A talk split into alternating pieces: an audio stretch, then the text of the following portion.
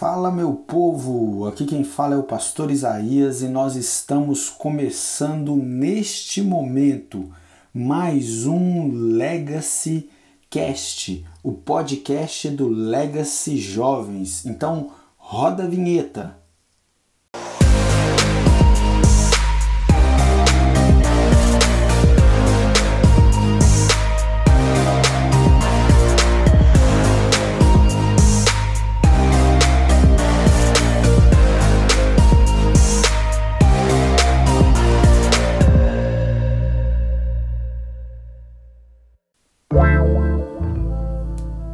Pessoal, tudo bem com vocês? Para você que está nos ouvindo aí pela Rádio Super, muito boa tarde nesse sábado abençoado, sabadão de meu Deus. Para você que nos acompanha aí pelas plataformas digitais, seja aí pelo pelo Spotify, seja também pelo Deezer. Eu nem sei se tem no Deezer, né? Mas vamos colocar que tem no Deezer também ou no Anchor. Então seja muito bem-vindo boa tarde, bom dia ou boa noite, não sei qual horário que você eh, vai nos ouvir aí, tá bom? É, estou muito feliz de poder mais uma vez apresentar, sou eu, Pastor Isaías, dando seguimento aí à nossa série de podcasts. Nós finalizamos, né, nos últimos, nas últimas semanas do mês de outubro, nós finalizamos os nossos estudos a respeito da reforma protestante. E aí eu queria iniciar com vocês agora uma série de podcasts. A gente vai ver se separa aí três podcasts para falarmos a respeito da idolatria. E é justamente o tema de hoje. Eu quero caminhar um pouquinho com vocês falando a respeito de idolatria. No entanto, antes de entrarmos no tema propriamente dito, deixa eu fazer algumas alguns avisos, né, eclesiásticos para gente. Pessoal, todo sábado, então se liga nessa ideia, todo sábado às 19h30 no templo principal da Igreja Batista da Lagoinha, nós temos o culto Legacy Jovens, que é o culto de jovens da igreja, que é ali conduzido maravilhosamente bem pelo pastor Lucinho, pelo pastor Flavinho, os dois pastores que estão à frente do Legacy Jovens, né? E nós temos esse culto que é um culto abençoador, um culto muito especial.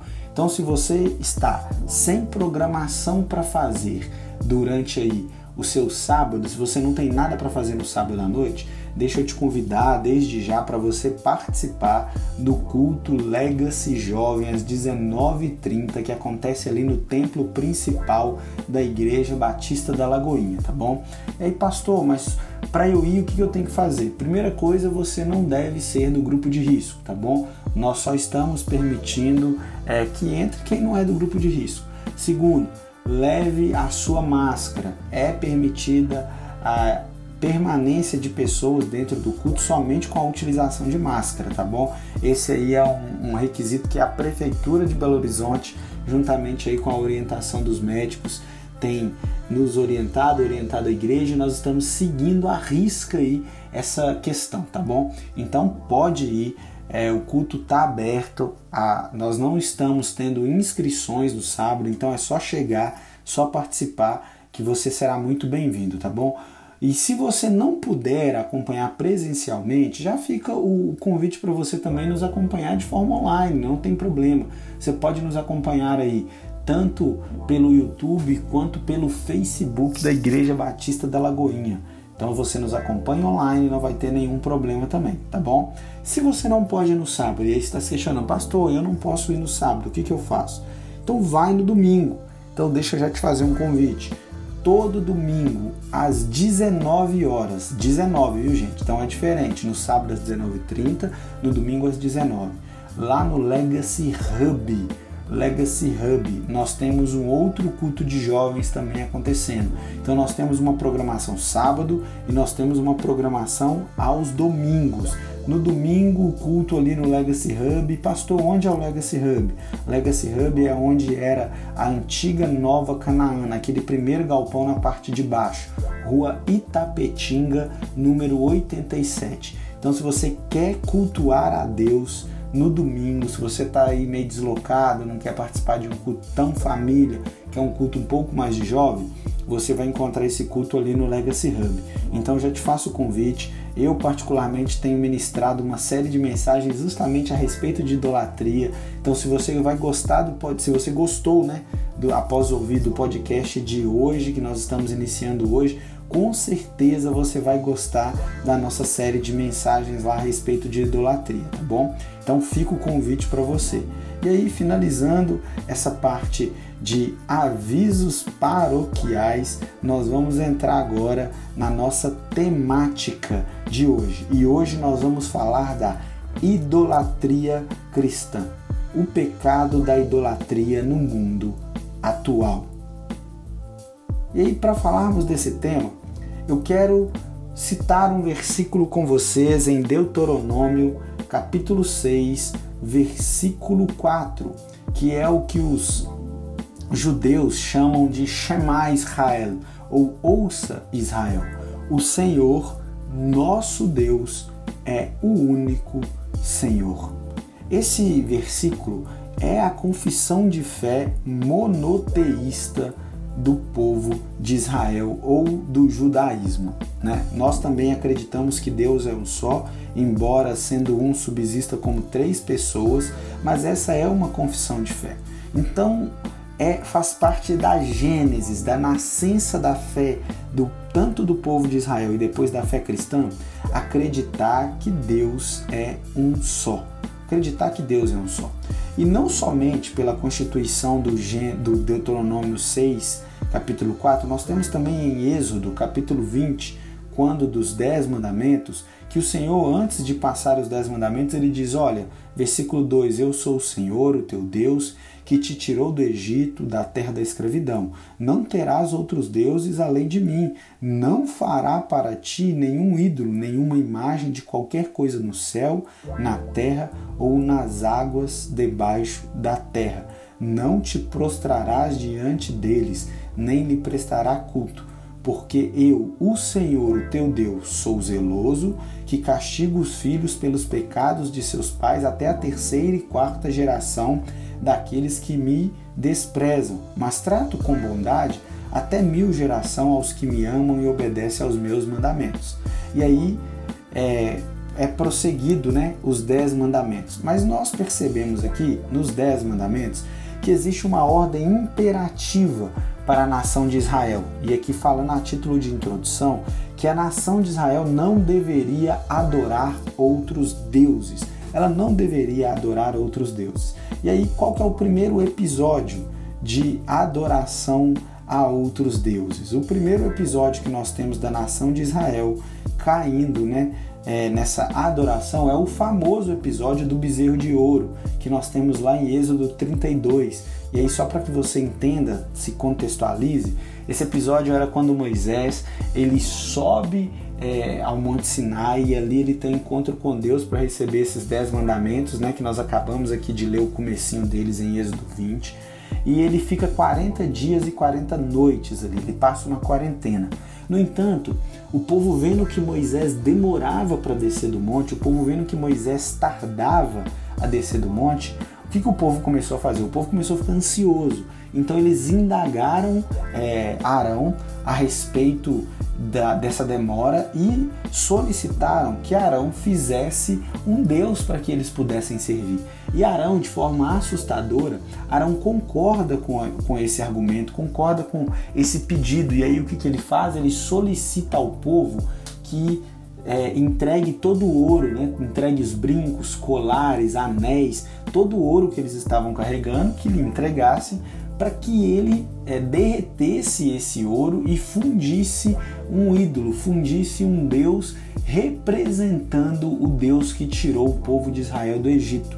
E aí a Bíblia vai nos dizer em Êxodo 32 que eles fundiram um bezerro de ouro um bezerro de ouro a partir desse derretimento do ouro, né? a partir do, desse derretimento das joias, fizeram um bezerro de ouro e se dedicaram, prestaram culto a esse Deus. E aí o que é interessante, que a gente precisa entender, é que Israel era uma nação que saiu da escravidão no Egito, então no Egito eles conviveram muito com a adoração a uma divindade em formato de, de, de boi, né, em formato de bezerro, que era o deus Apis. Esse deus Apis ele era, era um deus que simbolizava a mediação entre outros deuses. E além desse deus que já era de conhecimento, eles também sabiam que existia um outro deus, o deus Baal na terra de Canaã, que era a terra que eles conquistariam, que também era simbolizado por um touro, era simbolizado por um animal bovino.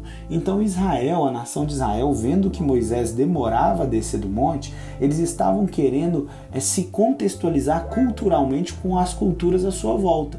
Tanto o Egito, que eles deixaram para trás, quanto Canaã, a terra que estava diante deles. Então eles estavam se equiparando culturalmente, eles estavam se equilibrando culturalmente. Então eles não entendiam isso como uma idolatria, ao contrário, eles estavam entendendo isso como é, uma assimilação cultural das nações em voltas. E aí o que é interessante é que a partir disso é, Moisés desce do monte porque Deus ameaça destruir todo o povo. Ele desce do monte e repreende de forma dura, de forma áspera o povo. E aí o que, que a gente tem? A partir desse primeiro episódio de idolatria, a relação do povo de Israel, a relação do povo de Israel com Deus, ela é transformada de forma drástica ela é moldada de forma drástica. O povo de Israel ele passa a ser um povo que tem um tipo de relacionamento com Deus diferente. Se existia é, uma, uma relação com Deus legal, né, uma relação com Deus é, produtiva, agora ele tem uma relação com Deus de forma bovinificada. Não sei se existe esse termo, mas eu estou inventando esse termo aqui agora. Depois disso, o que, que acontece? Parece que Deus, no desenvolver da história com Israel, começa a tratar o povo de Israel como se fosse bovino. E aí isso é interessante para a gente notar, que eu quero desenvolver agora no segundo ponto com você, tá bom? É como que nós somos influenciados por aquilo que adoramos. Aquilo que nós adoramos transforma a forma como nós somos, nos, nós é, nos relacionamos com Deus, como nós é, entramos na relação com Deus. Isso por quê? Porque se você parar para pensar, essa relação do bezerro de ouro mudou a comunicação de Deus com o povo de Israel. Você vai ter ali Salmos 29, 6, Salmos 92, Isaías 1, é, Isaías 27, Isaías 30, é, Jeremias 31, Jeremias 46, Oséias 4, Oséias 10, Malaquias 4.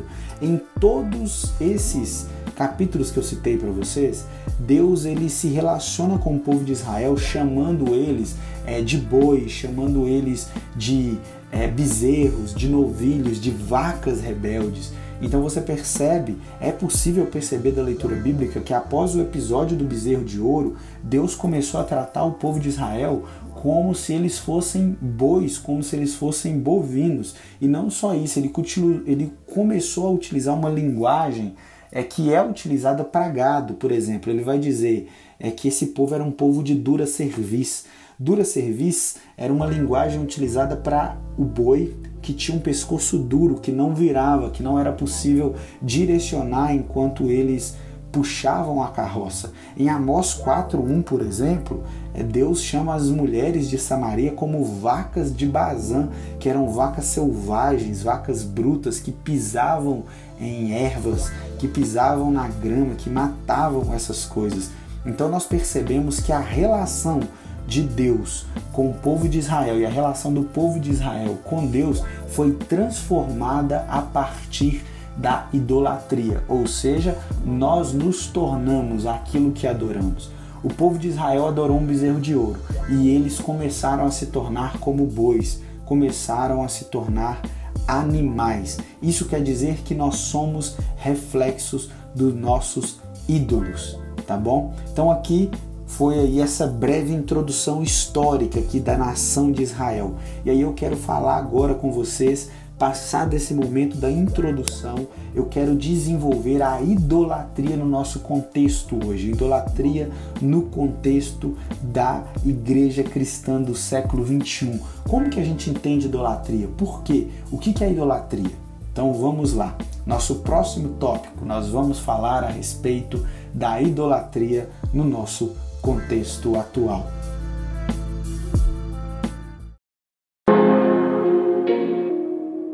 E aí o que é interessante é que nós precisamos definir o que é idolatria, né? João Calvino ele tem uma frase famosa que ele nos diz que o coração humano é uma fábrica de ídolo. O nosso coração ele tem a capacidade de tornar coisas boas, como por exemplo uma carreira, é, um, um amor, como bens materiais, até mesmo a família. Ele tem ele tem a capacidade de pegar essas coisas boas e converter isso em coisas essenciais para a nossa vida, da qual depende todo o nosso significado existencial. Ou seja, o nosso coração ele endeusa essas coisas que são boas e as endeusa como centro de nossa existência. Então, nós criamos aí é placebos deusificados, né, que não que nos dão falsa sensação de segurança, proteção e realização. Porque na verdade, é, o amor ele não pode preencher o nosso vazio existencial. A família não pode, uma profissão bem-sucedida não pode, carreira não pode. Mas isso são meio assim que anestésicos. E aí, o que, que acontece? Nós percebemos que a, a busca do povo hebreu era justamente busca por segurança, busca por proteção, por conforto, por realização. Porque Moisés demorava e só Moisés que tinha relacionamento com esse, esse Deus até então novo. Então o que, que o povo fez? Nós vamos moldar um Deus à nossa imagem e semelhança. Eles queriam um Deus ao qual eles pudessem controlar, sentir-se seguros e não ameaçados. Afinal, o Deus que foi apresentado por Moisés, ele era incontrolável, ele era intangível, ele era ameaçador. Para isso, eles criaram um Deus falso. Né? Assim também nós somos nós.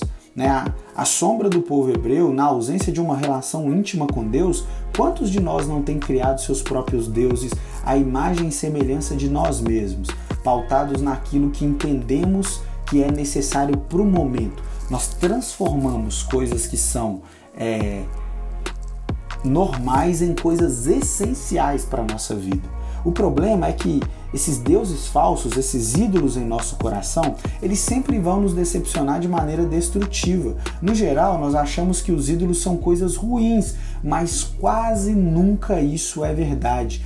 Quanto maior o bem, mais provável é que ele se torne um ídolo, porque nós esperamos dele satisfação das nossas necessidades e esperanças mais profundas. Qualquer coisa serve para ser um Deus falso, mas quanto maior ele trouxer, maior for o prazer que ele traz ao nosso coração, maior é a possibilidade dele ser um ídolo, especialmente no que se refere às melhores coisas da vida. Então, vamos definir termos. O que é um ídolo, então? Você pode me perguntar, pastor, o que é um ídolo?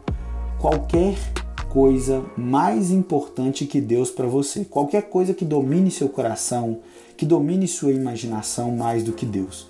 Qualquer coisa que você busque a fim de receber só aquilo que Deus pode dar, né? O ídolo tem uma posição de controle em nosso coração, a ponto de eu e você sermos capazes de investir nele a maior parte da nossa paixão, energia, recursos emocionais e financeiros sem pensar duas vezes.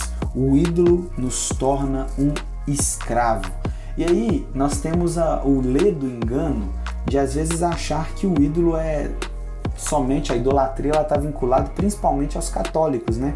A gente sempre acha isso, ah, pastor, mas eu não dobro diante de uma imagem de escultura, eu não tenho um santinho ou uma santinha lá em casa, isso é coisa dos meus avós ou dos meus pais, mas na verdade a idolatria ela não é somente isso.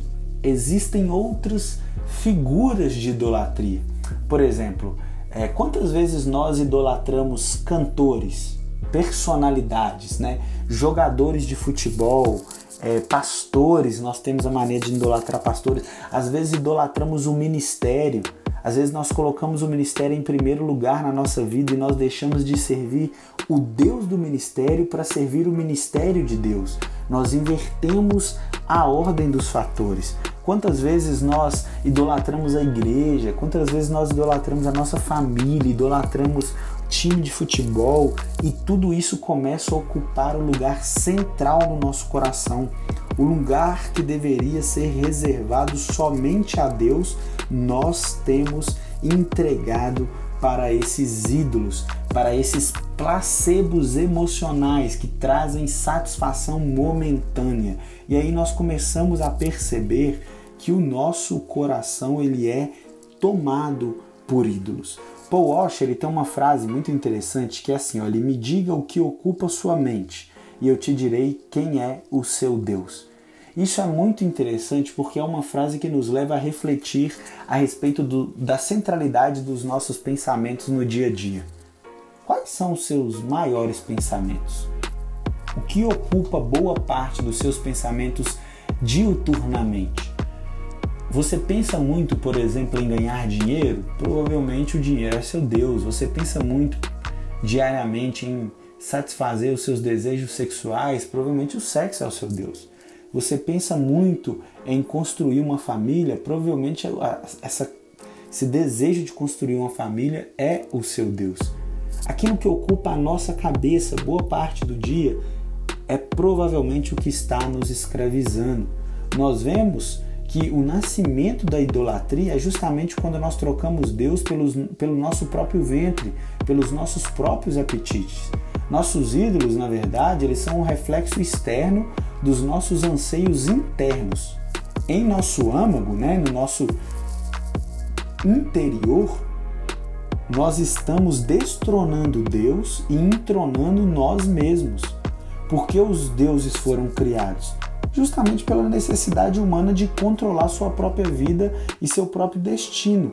O ídolo nada mais é que um, um Deus que o homem pode controlar. O ídolo representa um Deus que eu consigo controlar. É, existe um ministro inglês chamado David Clark, lá do século 17, né? Existia, porque ele já faleceu.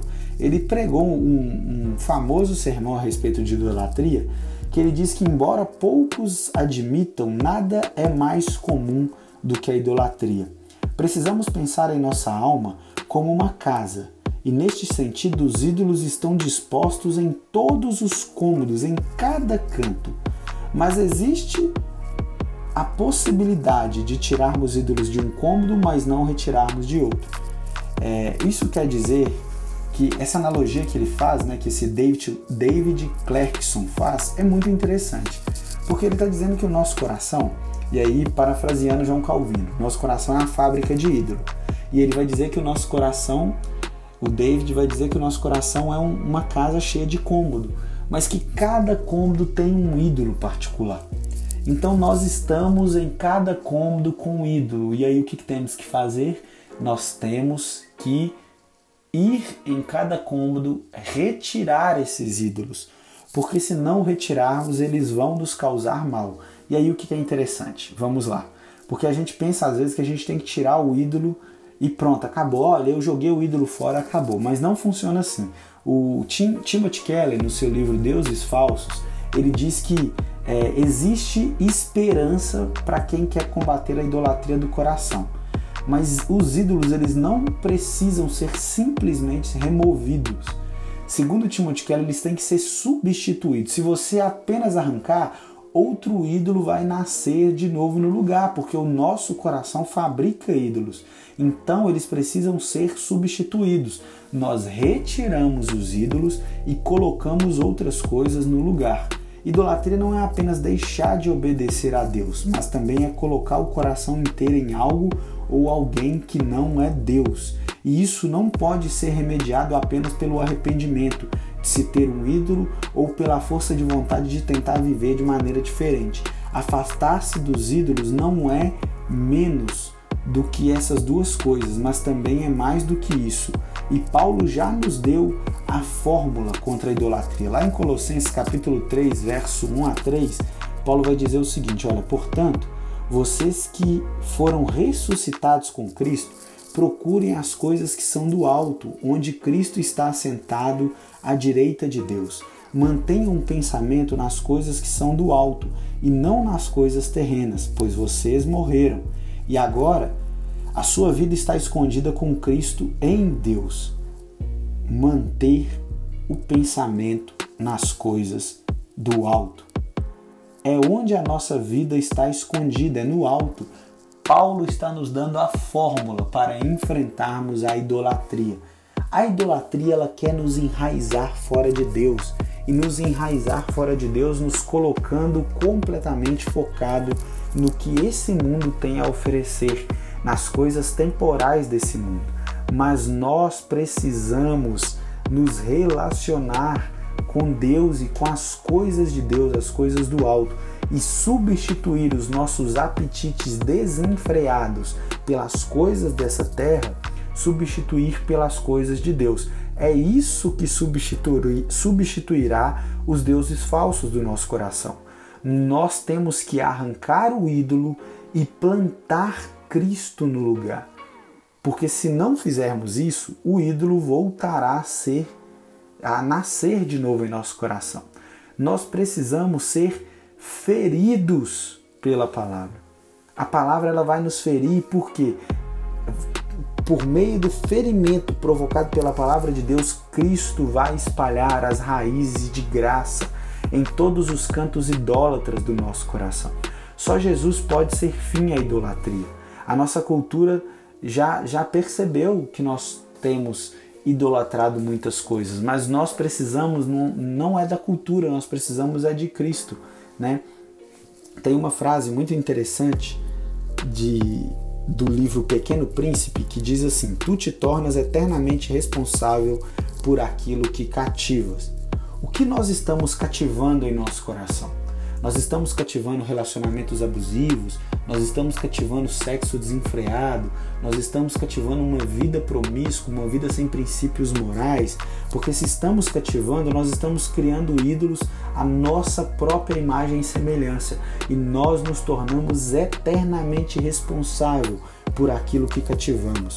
O que o autor de Pequeno Príncipe descobriu é uma verdade bíblica. Você colhe aquilo que você planta. Então nós precisamos plantar Cristo em nosso coração. Cristo é o fim da idolatria. Uau! Meu querido, minha querida, eu espero que esse nosso pequeno Legacy Cast, né, esse nosso pequeno bate-papo aqui a respeito de idolatria tenha tenha trazido alguma verdade ao seu coração, que Cristo tenha lançado luz para você a respeito desse tema da idolatria. Nós vamos continuar focados aí nos nossos próximos programas, nos nossos próximos Legacy Cast, e nós vamos falar muito a respeito da idolatria, tá bom? Então, é, eu vou me despedindo por aqui, mas antes de me despedir, deixa eu te fazer um convite, me acompanhe nas minhas redes sociais, vai lá no meu Instagram, arroba idfernandeslucas. Me acompanhe também, não, nos acompanhe aí no, nas redes sociais do Legacy Jovens, arroba Legacy Jovens, que você vai ficar por dentro de toda a programação do Legacy Jovens, toda a programação da igreja e vai ser muito bom poder contar com a sua participação, tá bom? E aí, para você que tiver mais interesse, quiser se aprofundar mais na palavra, nós temos um programa na Rede Super às 17 horas também, então você pode acompanhar. A gente sempre traz é, temas bíblicos no arroba underline legacy logos também. Então fica aí o convite para você, tá bom?